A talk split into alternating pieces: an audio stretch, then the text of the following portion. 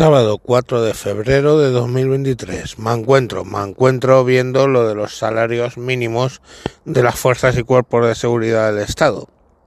Como sabéis, eh, Pedro Sánchez del Felona acaba de subir a 1080 el salario mínimo interprofesional. Y si atendemos a los militares, vemos que su salario base son 669, o sea, 400 y pico euros por debajo. Y si ya subimos al nivel de cabo, eh, estamos hablando de 800 y pico de salario base. Bien es cierto que luego están los complementos por destino y más complementos, antigüedad, etcétera, rangos, todo ese tipo de cosas. Pero la cuestión es que su salario base es inferior al salario mínimo interprofesional. ¿Y esto cómo puede ser? Pues puede ser porque en el Estatuto de los Trabajadores dice directamente que excluye a los funcionarios y pues las fuerzas y cuerpos de seguridad de Estado no dejan de ser funcionarios. Eh, habida cuenta de que tienen eh, complementos pues ¿por qué importa que el salario base no sea el salario mínimo interprofesional? Pues importa porque los complementos, igual que te los dan, te los pueden quitar.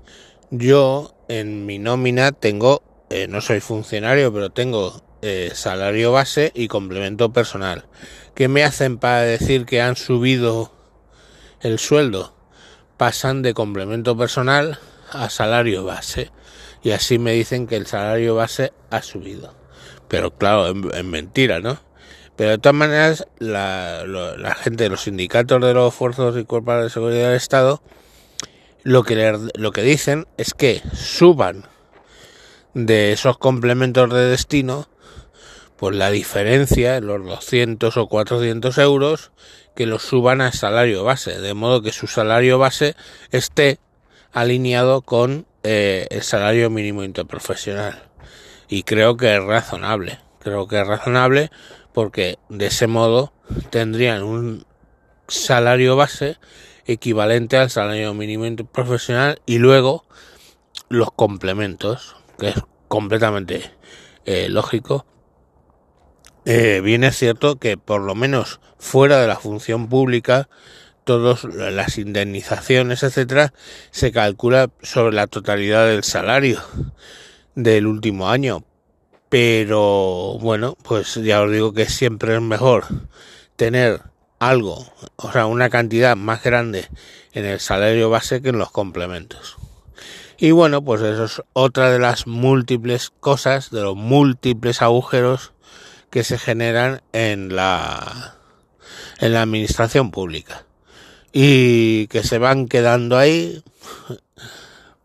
sin que nadie lo remedie, pero es que coño, imaginaos un salario de 669 euros, ¿eh? O sea, es que si no hubiera complementos estarían cobrando el qué, tío. Los soldados me refiero. Y los cabos pues vale un poco más, eh, son 800 euros pero lo mismo da, es que está muy por debajo del salario mínimo interprofesional. En fin, esto era lo que os quería hacer de reflexión un sábado y sin más os dejo. Venga, un saludo.